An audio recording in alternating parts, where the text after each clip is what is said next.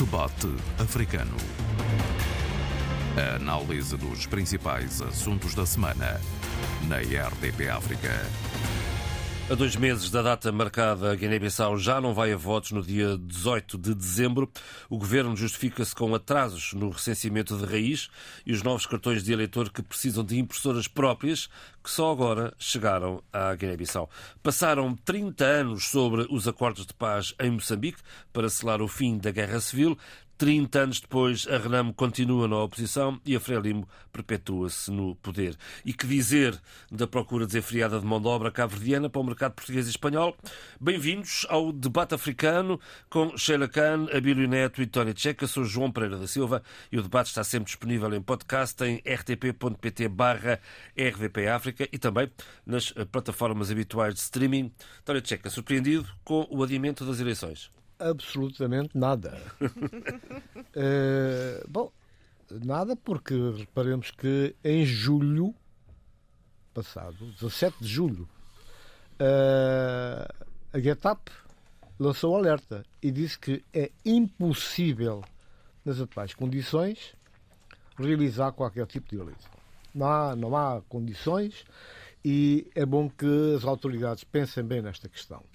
E são várias as questões que se colocam. Uh, GitLab colocava uh, o problema da ausência de meios de trabalho, ferramentas de trabalho, máquinas, computadores, impressoras, tudo que é necessário para fazer uh, mexer a máquina, fazer andar a máquina que propicia, portanto, a implementação da, das eleições. Para além disso, há outros problemas que continuam por resolver, que é o caso da CNE. CNE, portanto, por razões de caducidade, não pode uh, dirigir coisíssima nenhuma. O presidente da CNE foi nomeado para o Supremo Tribunal, o secretário foi para o Tribunal de Contas, portanto, não tem condições. Portanto, tinha que ser todo ele reconstituído para poder, na verdade, tutelar toda esta operação, coisa que não aconteceu até hoje. Bom, o que se coloca aqui é, é um problema de raiz quando Sissoko dissolveu o Parlamento, uh, por razão nenhuma, portanto, não deu nenhuma razão, portanto, uh, na verdade, o Parlamento, não obstante ser, uh, ter várias sensibilidades políticas, não devia uma obediência total e cega ao, ao Presidente Sissoko. Isso incomodava-o. E como ele não queria partilhar de forma nenhuma nada que tivesse a ver com o poder, fosse ele qual fosse, então dissolveu. Dissolveu e não tinha uma solução como se pode verificar agora, para resolver o problema numa, perspectiva de legitimidade, numa perspectiva de cumprimento da observação daquilo que uh, a Constituição da República emana. Digamos que o objetivo estava feito, que era dissolver o Parlamento. Dissolver o Parlamento, um dos objetivos era esse, o outro foi, portanto, uh, coartar a capacidade de intervenção do PSC que vinha incomodando, pondo em causa as suas medidas, uh, e pronto, e foi tentando isso e conseguiu, de certa maneira, uh, conseguiu emagrecer uh, a capacidade do, dos partidos da, da, oposição, todos eles um a um, uh, e o último, depois já do PGC, que sofreu um abanão grande e agora recuperou finalmente, ainda bem, que é o, o partido do Braima uh, conhecido por esse nome, portanto, que portanto, são Falamos do ADEM dirigentes que saíram do PSGC criaram uma ADEM G15 e que hoje conseguiram, de facto, fazer o seu congresso, coisa que o PSGC até este momento não conseguiu, muito embora, portanto, à luz da legalidade, não há nada que impeça que o PSGC convoque o seu congresso e que eh, possa estar em condições de participar em igualdade de circunstâncias com os demais, as mais forças políticas. Eh, portanto, feito isto e resolvido o problema da, da, do Poder Judicial, portanto, praticamente uh, Sissoko acabou por ter tudo nas mãos e em mãos.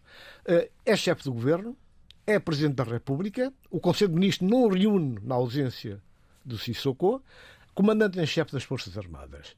E a sociedade civil, aos poucos, de uma forma gradativa, mas bastante violenta, foi sendo silenciada, eh, foi sendo coartada, os seus dirigentes, eh, alguns raptados e sovados terrivelmente. O resultado hoje é este, porque o Sissoko concentra em si todo o poder, mas simultaneamente, quase que em contradição com ele próprio, ele é um presidente ausente. Ele passa mais tempo fora do país, ele trata os assuntos da CDAO, trata os assuntos da vizinhança e os problemas da terra, os problemas que, que afligem o cidadão guinense, estão por resolver. Não há solução à vista. E depois, eh, ele comanda e dele se emanam as, eh, as instruções e diretivas do país. Praticamente ele é a Constituição da República neste momento. Eh, mas quando há situações de extrema gravidade, casos dos raptos, espancamentos, uh, assaltos a rádios, assaltos a organizações da sociedade civil, seja qual for, desde que perturbe uh, aquela noção que tem de controle total e absoluto, o que acontece é que ele diz que não sabe. São casos de polícia. Pergunte à polícia. E a polícia, como se vê no caso agora da questão da, da droga, que voltou a estar na agenda porque realmente é uma situação insuportável. Droga que chega, droga que é capturada, um trabalho excelente que a PJ guinense, a Polícia Judiciária, vem desenvolvendo, acabou por uh, cair em saco roto, porquanto, quer dizer, ir à polícia uh, tornou-se quase que. Uh, um, um fediver sem quaisquer possibilidades de, de resultado, porque a própria, o que se sabe hoje é que elementos uh, do, topo da hierarquia do Ministério do Interior, como algum setor uh, castrense, uh, está metida na história da droga e prova, portanto, as pessoas têm sido, portanto, Aliás, a Guiné presas. foi considerado um narco-estado. É, é, é, considerado um narco-estado, mas desta feita há, há indícios de que realmente as estruturas da, da, da ordem, as estruturas de defesa, têm elementos destacados nesta, eh, nesta, nesta, eh, neste problema terrível que tem estado a sacudir a Guiné-Bissau.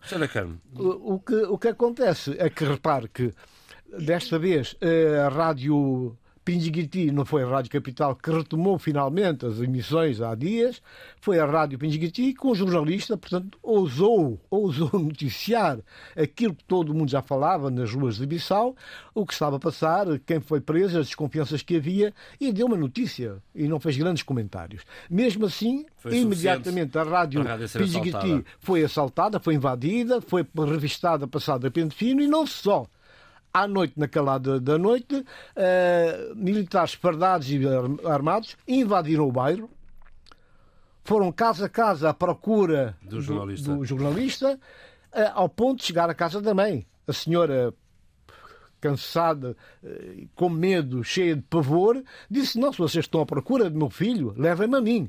Eu é que sou mãe, eu é que eduquei. Com todas as canseiras, as dificuldades, eu que, que eduquei, eu assumo as responsabilidades do meu filho, leva-me. Se é para matar, matem-me a mim e deixem o meu filho viver. Sheila Cano, que Guiné-Bissau é esta? Uh, há pouco o Tony Checa disse não há solução à vista.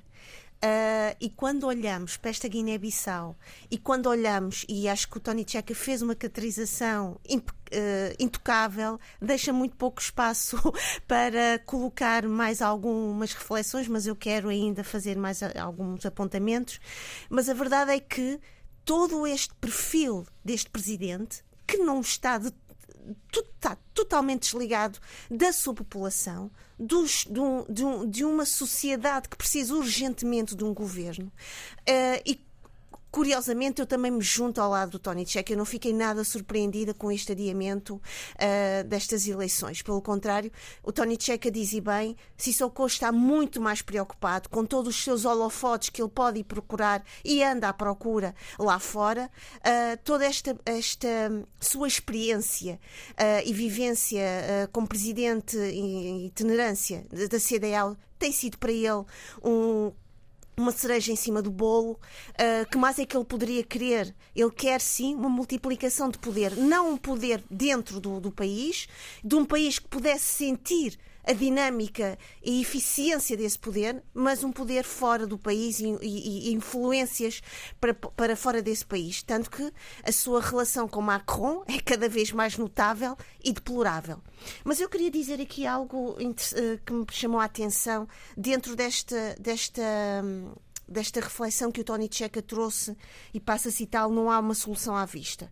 É que essa solução que não está à vista, também se denota uh, nas palavras do Ministro uh, da Administração Territorial, Fernando Gomes, que vem com argumentos e peço desculpa pela expressão, completamente balofos, utilizando desculpas do estilo que uh, há um atraso no início do processo eleitoral, mas pior ainda, utiliza as condições da população para justificar, validar, legitimar este, este adiamento, dizendo que uh, problemas de acessibilidade a zonas, de, zonas do país devido à época das chuvas, uh, sensibilidade dos materiais que não podem ser molhados, o facto de muitas das pessoas que estão no interior. Quer dizer, o povo, na, na sua maioria e na sua frequência de, no estado, no estado desde que deveria tomar em conta o povo, não é tido nem achado.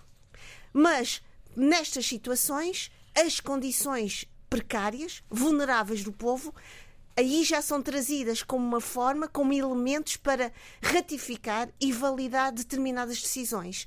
Neste caso, eu só posso dizer o seguinte: a Guiné-Bissau, com o seu presidente e com, este, com toda esta que eu acho que é uma fraudulência, é uma fraude que nós estamos a viver na Guiné-Bissau e, e, com os guineenses, e eu junto-me ao lado deste povo porque uh, todos os dias e sempre Uh, tenho vários amigos e vários colegas com quem vou falando, estou muito atenta à realidade.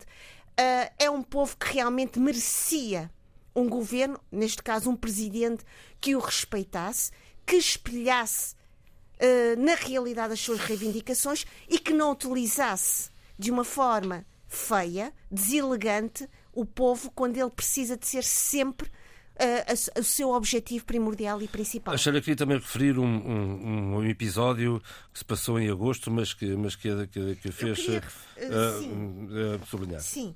Eu queria referir esse episódio porque tive o cuidado de estar atenta a uma entrevista que a, que a diretora do Comitê Nacional de Luta contra as Práticas Nefastas da Saúde da Mulher e da Criança, é mesmo assim, uh, deu uma entrevista muito interessante sobre o que é o estado da arte dos, das questões relacionadas com os, com os casamentos prematuros, por um lado, a violência sexual contra menores, uh, o assédio sexual nas escolas. Isto é, isto são situações que eu acho que merecem serem debatidas com muito cuidado, com muita cautela, ouvir pessoas que estão no terreno.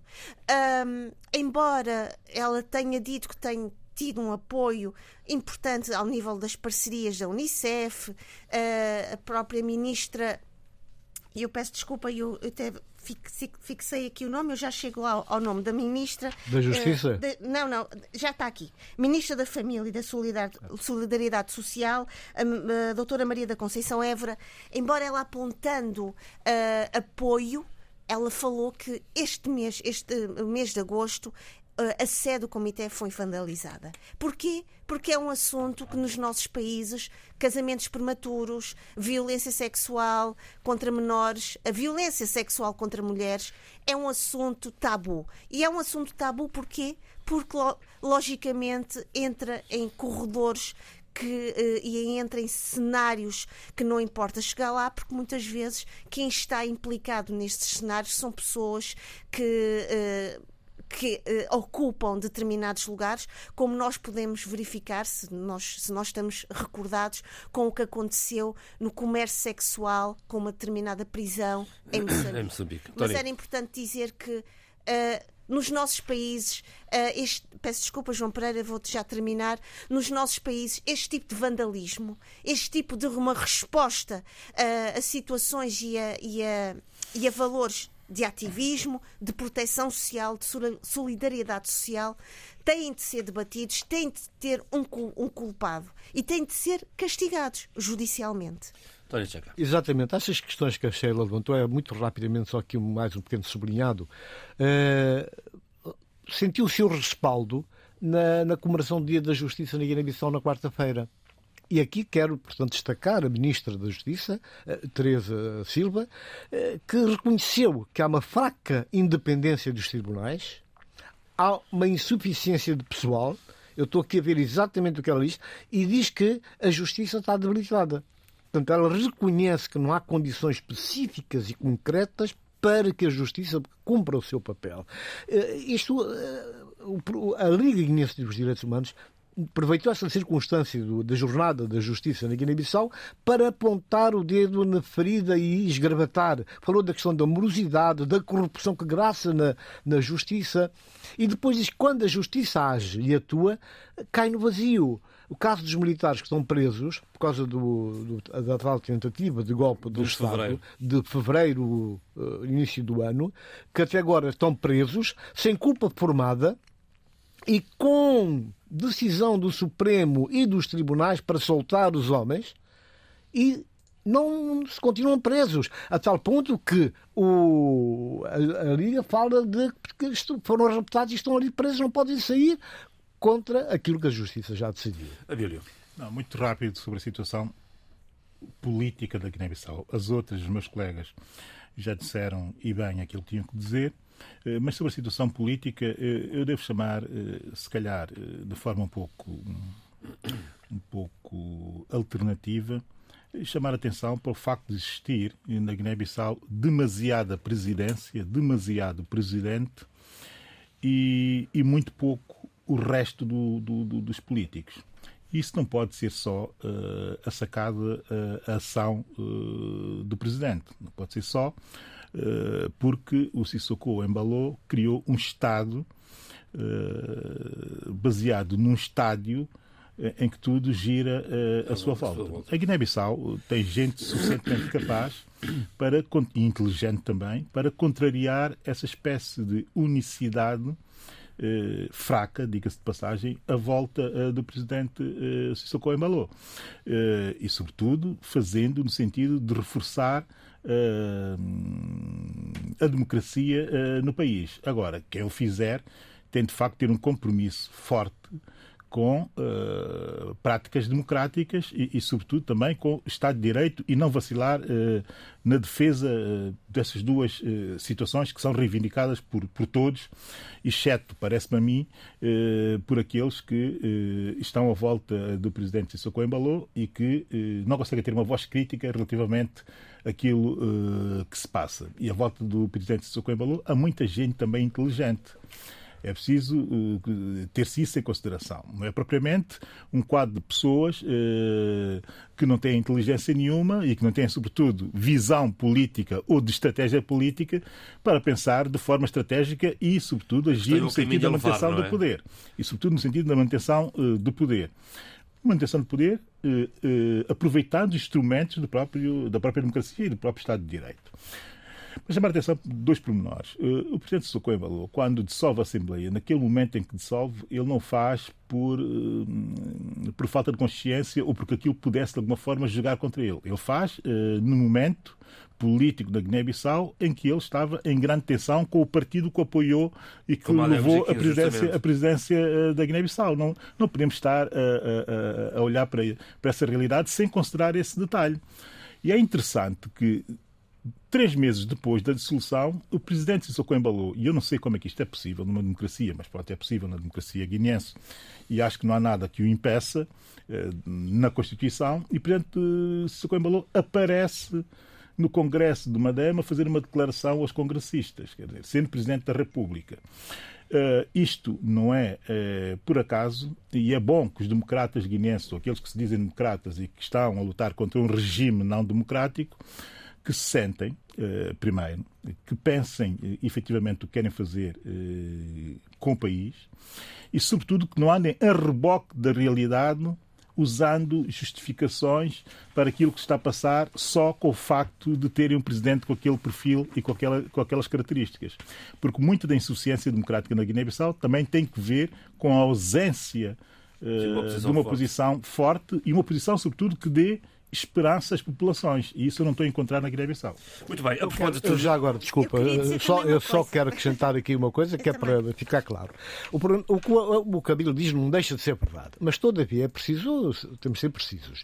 Porque quanto uh, o que existe, por um lado, é claro que ele não está sozinho, tem o seu staff, tem, tem gabinetes, tem tudo. Pronto. Agora, inteligente, inteligência todos temos.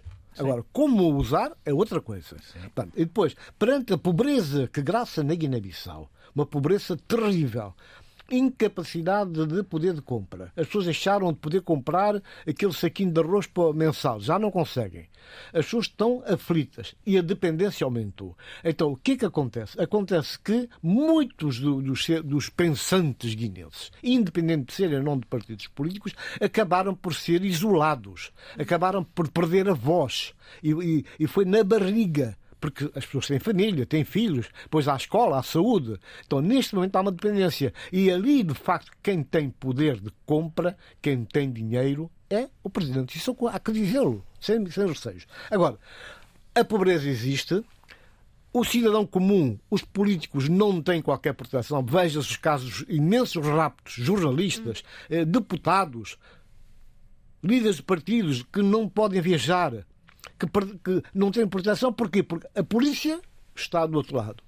Os militares estão do outro lado. Justiça não funciona. 90% dos tribunais estão fechados por falta de pagamento, falta de renda, falta de pessoal. Esta é a realidade. Portanto, quando se cria esta situação, é uma situação arquitetada, pensada por gente inteligente. E então é abafar o país, ter o país capturado. Guiné-Bissau, hoje, temos de o dizer, é um país capturado, sem espaço para opinião. Não há democracia, não há liberdade da palavra, não há liberdade de expressão e o jornalista, o político, o ativista que ousar dizer o contrário vai ser raptado e vai ser espancado.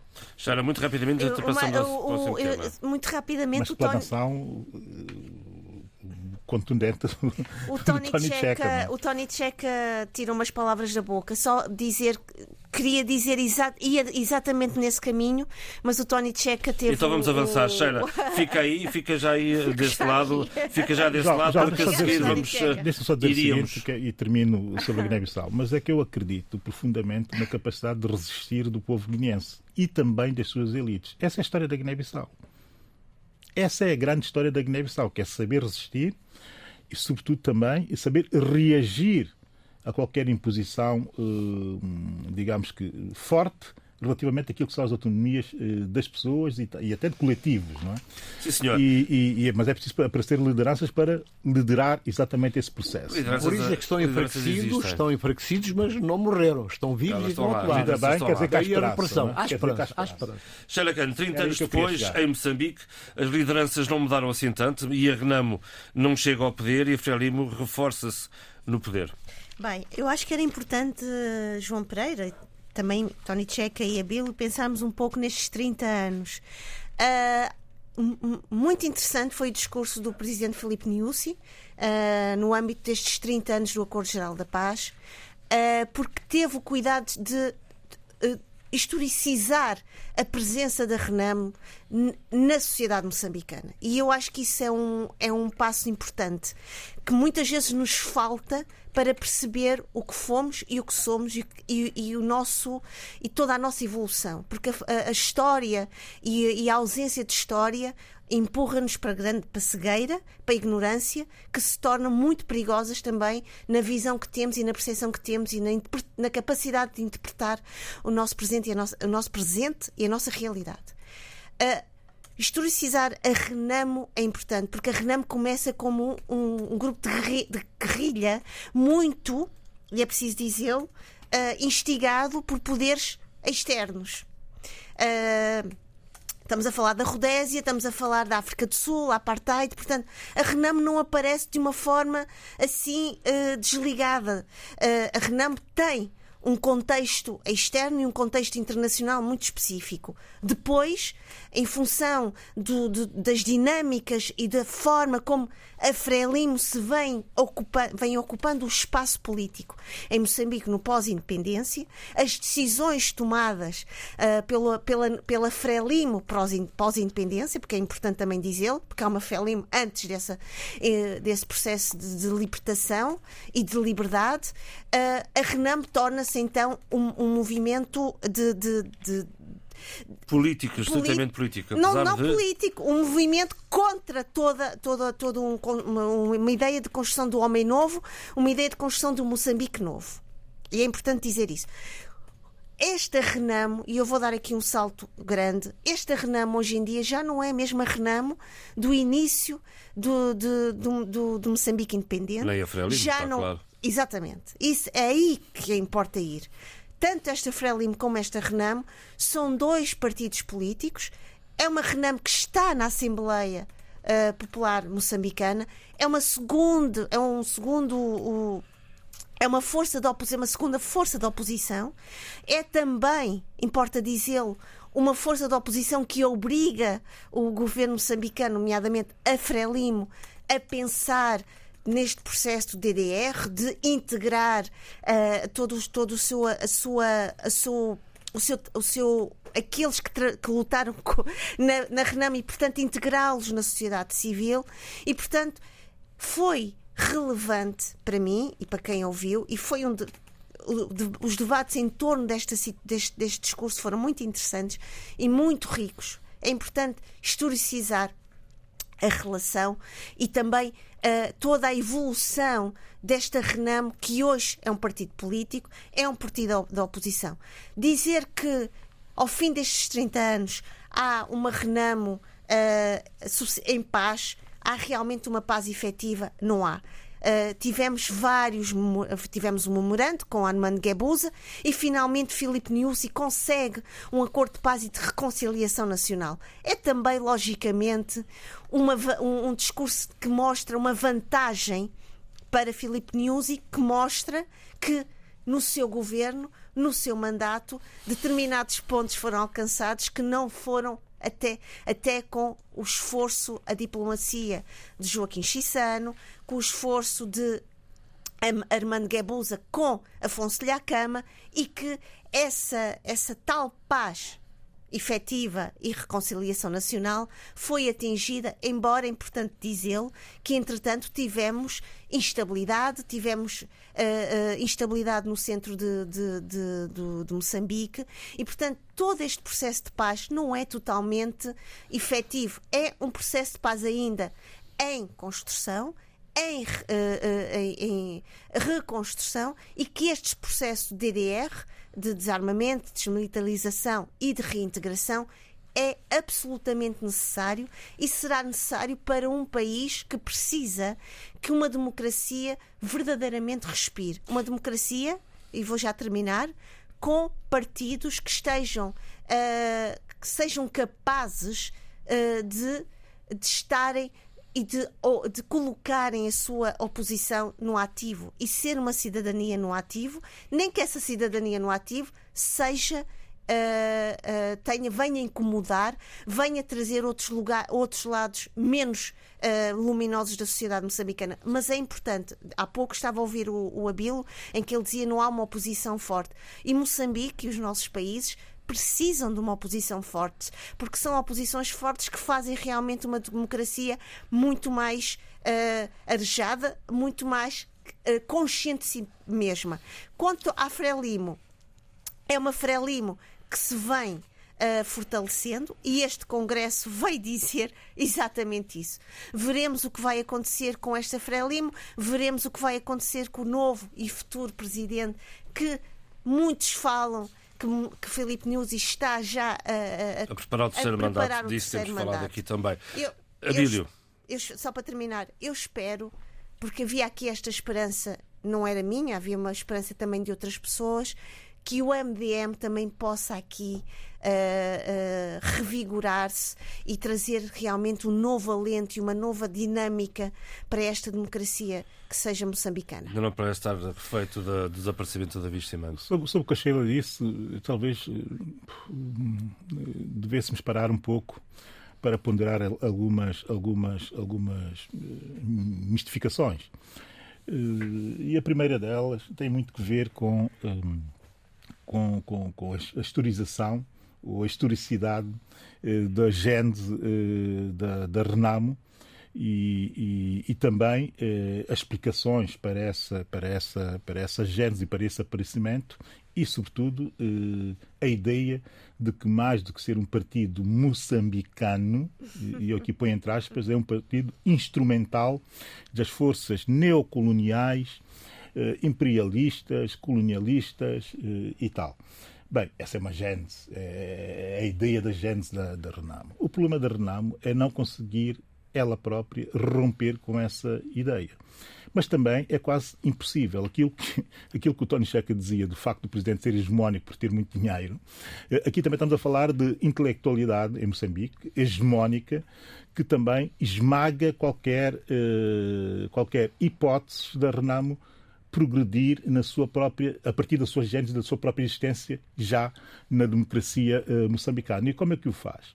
Uh, chamando sempre atenção para a gênese da Renamo. Quer dizer, como todo o quadro de consciência coletiva e intelectual está marcado por uma ideia única e uma história única ainda, ainda, eh, qualquer coisa que apareça com a gênese ou a genética da Renamo é sempre utilizada para desvalorizar a moçambicanidade da própria, do próprio partido.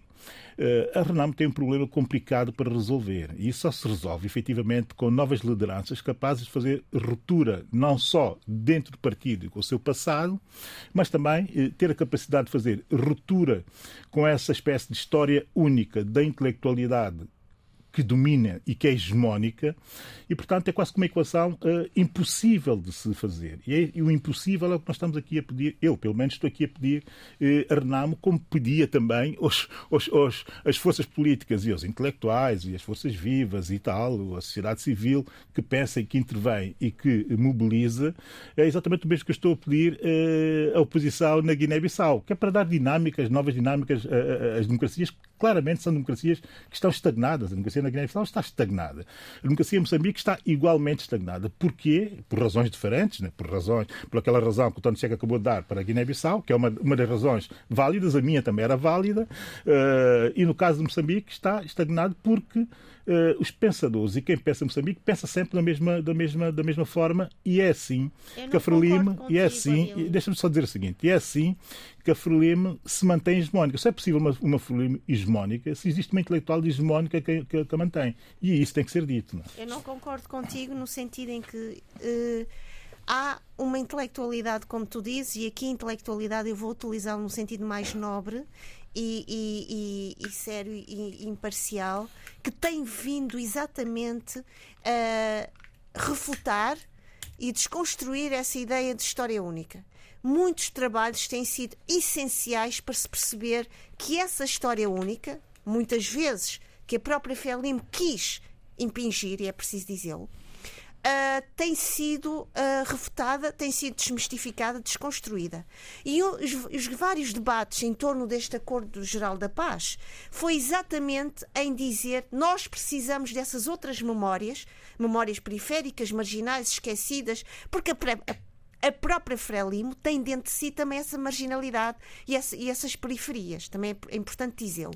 Não vamos dizer aqui. Só, só há hegemonia se houver, de facto, não, também mas, dentro da hegemonia essas periferias, não, não, não, é? Eh, que ela absorve-as, não é? Digamos. Lá, pensar, a, a Frelimo também tem os seus lados em ah, que tem, tem, tem. tornou alguns persona não grata dentro da Frelimo e que não são tidos nem achados para nada.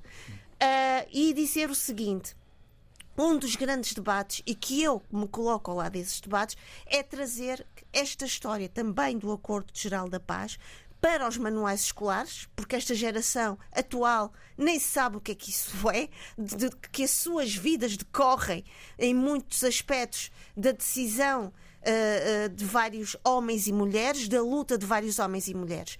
Agora, é preciso dizer o seguinte: há realmente um compromisso e um compromisso muito sério e um compromisso extremamente inteligente no sentido de querer refutar essas histórias únicas e trazer para o debate da sociedade civil, para o debate da academia e não só eh, esta, esta, esta de refutação total de uma história única, quer é para a Frelimo, mas acima de tudo para a Renam. E também dizer o seguinte, só para terminar, uh, João Pereira, a Renamo, uh, eu percebo o que tu queres dizer, Abel, mas só tivemos uma perspectiva evolucionista e, e construtivista da Renamo, nós também conseguimos ver que a Renamo tem vozes hoje em dia uh, que têm um impacto enorme na sociedade civil moçambicana. São vozes que vêm pós-mídia e que têm um lugar nobre, no horário nobre dos mídia, coisa que não acontecia há 10 anos atrás e que hoje estão lá. É isso mesmo, Sheila. Estou de acordo contigo e então já não avanço por aí. Eu vou mais para o presente. E o Presidente hoje diz-nos o quê? Neste momento, a Frelimo tem essa possibilidade, está numa situação uh, política que lhe permite uh, mostrar que há uma diferença, que há uma opção feita e que a Frelimo, portanto, hoje é uma Frelimo, portanto, muito mais dentro daquilo que é o jogo democrático, que tem que começar internamente para depois travasar. Uh, isso é importante. E, e, e, qual é essa situação? A situação é, é que neste momento há uma zona obscura em Moçambique que não se sabe se de facto o senhor eh, presidente vai querer o terceiro mandato. O que se passou no Congresso da Frelimo forneceram-nos alguns dados, alguns indicadores que fazem crer que é por aí que ele está a caminhar. Eu espero bem que não que os analistas estejam errados e que a, expectativa venha a ser outra. Porquê? Porque uh, não faz sentido. A Frelimo, portanto, tem uma quantidade de gente com muita capacidade, gente bem caldeada na, em todas essas convulsões, gente com boa formação académica, com experiência de política e que, na verdade, talvez chegue a hora de dar espaço a esses camaradas do próprio partido e não tentar perpetuar o poder, que isso só vai trazer uh, resultados negativos. Isto porquê? Porque está-se a comemorar os 30 anos e, ao mesmo tempo, 5 anos da presença do Estado Islâmico dentro de Moçambique. Uhum. Completou na quarta-feira cinco anos e isso quer dizer que realmente há um problema grande, um problema medonho, que Moçambique, que a, a, a direção política toda, não só Frelimo, toda, toda a estrutura política do país tem em mãos. E isso tem que ser resolvido. E para resolver esse problema, só Moçambique, só, só por si, como eu disse no último debate, não pode, não tem condições para fazer isso. Aliás, o, o, os especialistas na área militar eh, bem dizendo isso. É um problema que ocupa que abrange toda a região africana e não só, e que tem que ser combatida, tem que ser enfrentada por uma conjugação de forças, uma conjugação de capacidades, inclusive de informação que tem que circular. Isso está a ser feito um bocado a medo. É preciso que isso aconteça. Não basta só um país ou outro apoiar. É preciso que realmente os países africanos, que a União Africana tenha essa perspectiva, tenha um programa no sentido de combater o radicalismo islâmico lá onde lhe dói mais. E todos os lugares estão identificados, os santuários estão identificados. Mas é preciso ter atenção, um outro aspecto. Não é só um problema de homens armados. É preciso ver como é que esses homens armados atuam e onde é que atuam.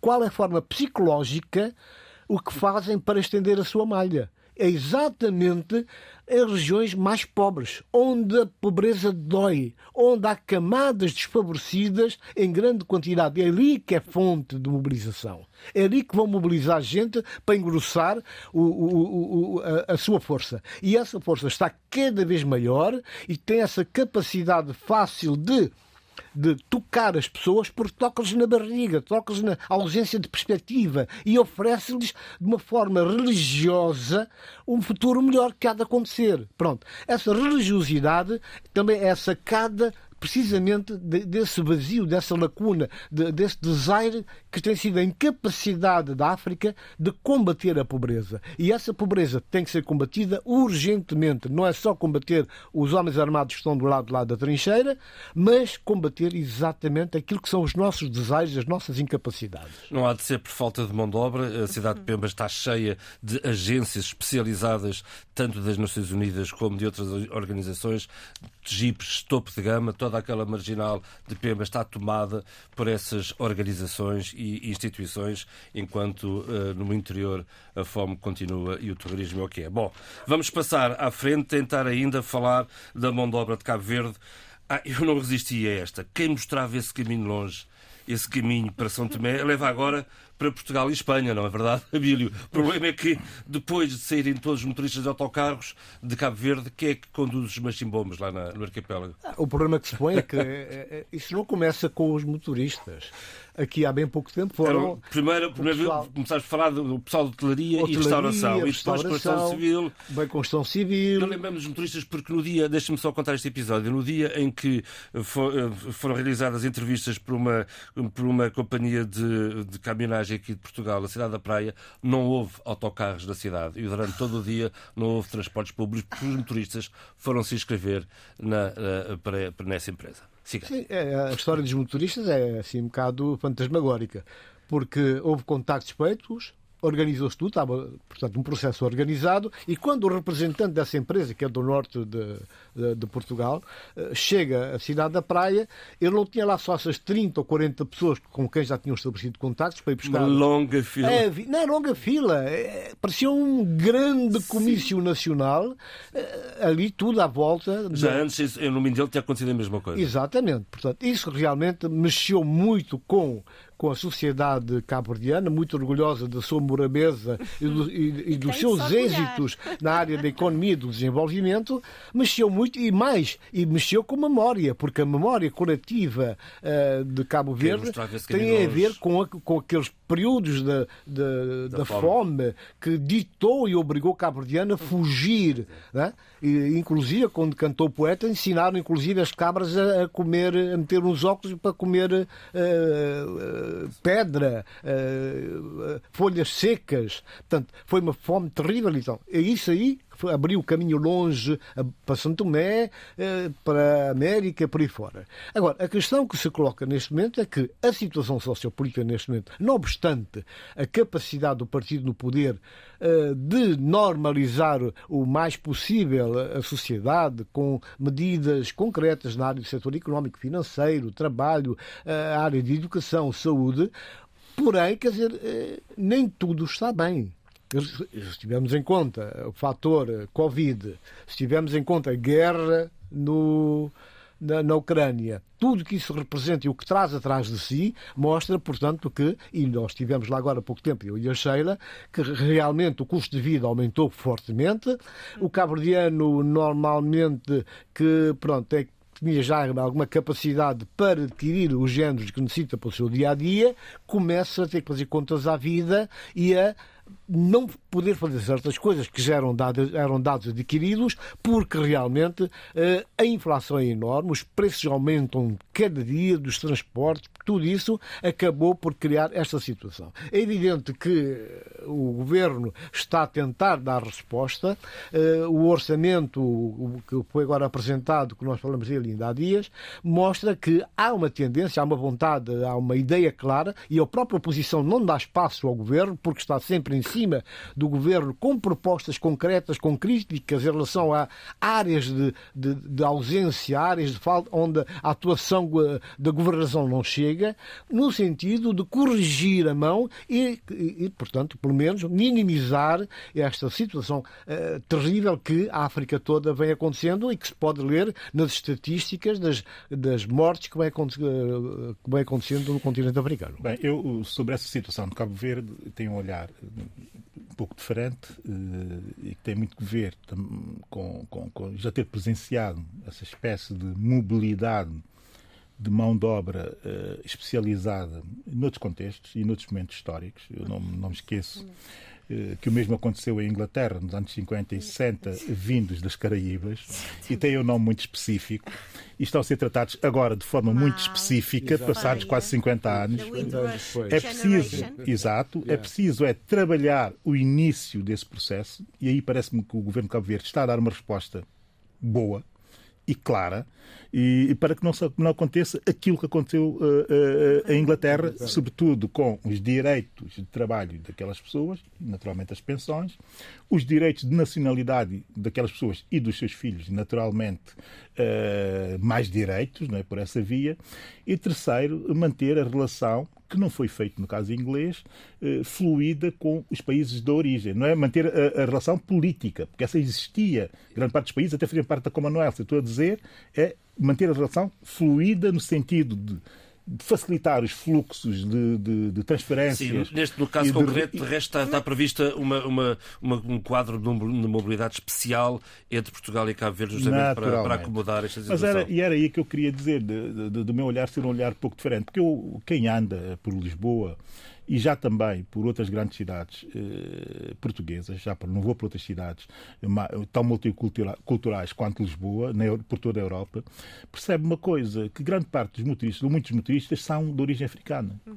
Isso quer dizer alguma coisa? Quer dizer, um, o que eles estão muito bem qualificados eh, para fazerem aquele tipo de atividade, Dois, eh, porque eles são mão de obra uh, que compensa as empresas uh, e que dá uma rentabilidade uh, que é valorizada pelas empresas. É mão de obra e mais qualquer barata. uma, se mais barata ou não, depende Sim. muito do, do mercado de trabalho. Pronto, isto é um liberal a falar. Eu, peço. Até, peço desculpas, até peço desculpas por isso. Mas não há nenhuma empresa que contrate mão de obra barata para espatifar autocarros uh, Sim, à toa dentro das cidades. É preciso compreender, é preciso compreender a questão da rentabilidade. Bem, o que eu quero dizer é que são bons. É, é isso que eu quero dizer, é que são bons. Ou seja, eles vão, vão procurá-los porque eles são efetivamente bons. E para serem bons na origem, quer dizer que em Cabo Verde a formação porque isto é importante que se diga, porque isto não é nada que caia do céu, porque são pessoas não formadas uh, uh, formalmente, não especializadas formalmente. Não. Isso quer dizer é que, aquela, que em Cabo Verde está-se a fazer um muito bom trabalho ao nível da formação de quadros com aquelas características, ou seja, motoristas pesados. Isto é relevante, porque também dá para avaliar a competência ou capacidade do Estado cabo-verdiano de fazer essa formação e de certificá-la. E de certificá-la. Portanto, há aqui olhares, eh, digamos que, divergentes sobre a mesma realidade. Depois há uma terceira questão, que é uma questão mais projetada para o futuro. Eu vejo muitas das pessoas eh, críticas com, com, com, a situação, e devemos mesmo ser críticos, porque o, o, o natural, natural aqui, entre aspas, e o bom, o ótimo, é as pessoas poderem ser qualificadas nos seus países e darem logo eh, a rentabilidade daquilo que foi investimento do país naquelas pessoas. Não sendo possível, há sempre a questão uh, das remessas dos imigrantes. Há sempre a questão das remessas dos imigrantes, que para os nossos países, qualquer um deles é, é absolutamente fundamental. E quanto mais os quadros tiverem características de, de, de, de serem quadros especializados, mais, mais rentável, está mais que estudado, mais rentável é para o país que os exporta uh, uh, para o exterior. Mais rentável, o, mais, o melhor é o retorno.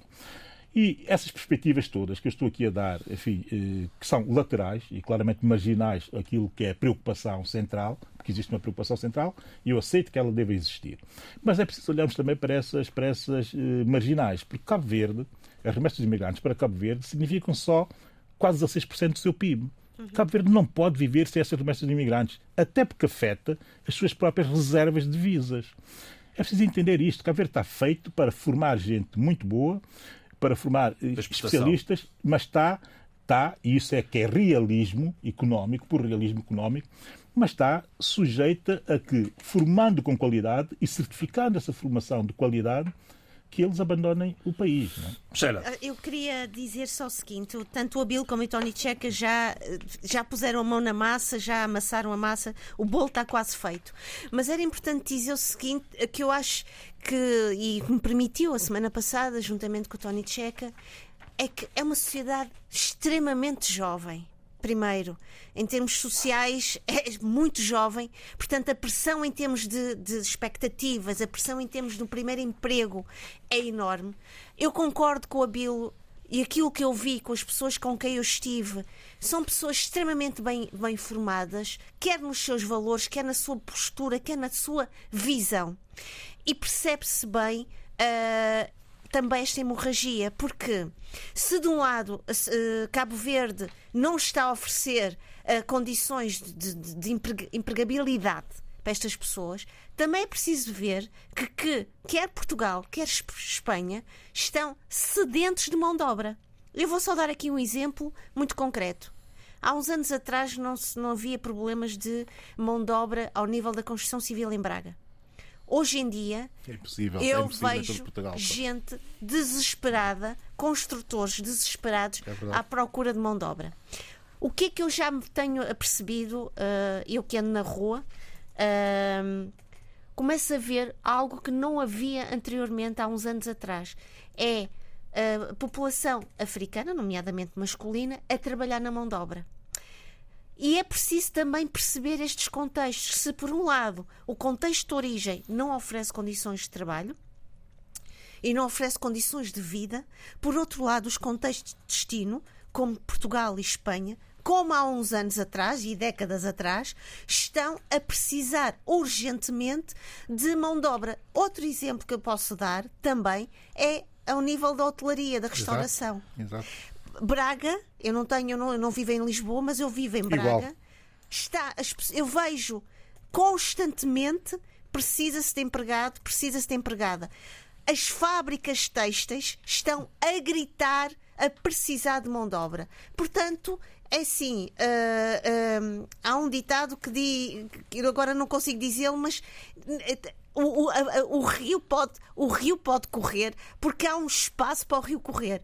E as pessoas estão a aproveitar este momento e estão a aproveitar também estas possibilidades, porque, como há pouco dizia o Tony Checa, estamos a falar a partir da barriga e a barriga precisa de estar cheia. Muito bem, temos um minuto filhos. para uma sugestão de cada um. Vou começar pelo, pelo Abílio.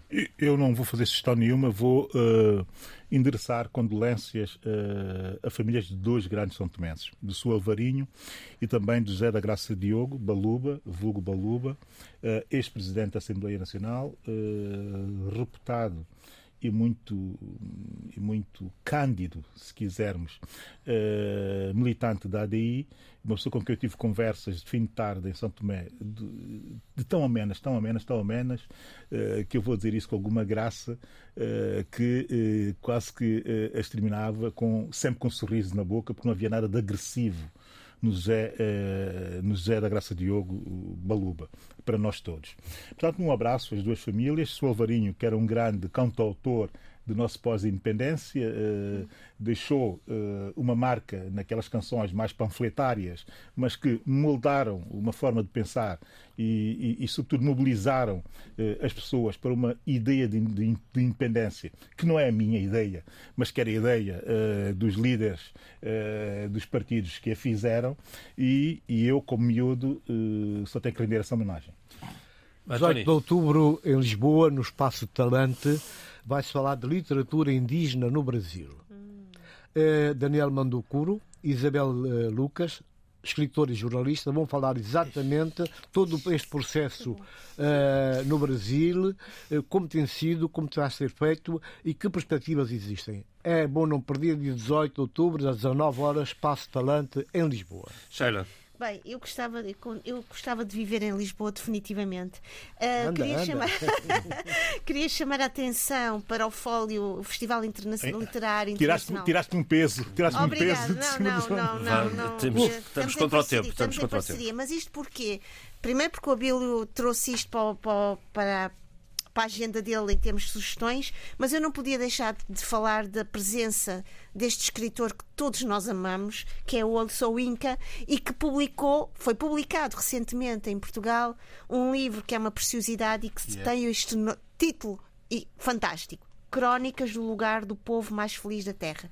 Aconselho os nossos leitores a lerem este livro, porque é um livro sobre tráfico de órgãos eh, humanos, é um livro sobre a corrupção, mas acima de tudo é um livro sobre uma geração que acreditava em determinados valores que se foram esmorecendo. Vale a pena ler o livro. E assim se fez eh, o debate africano esta semana, com o apoio à produção de Paula Seixas Nunes, o apoio técnico de João Carrasco.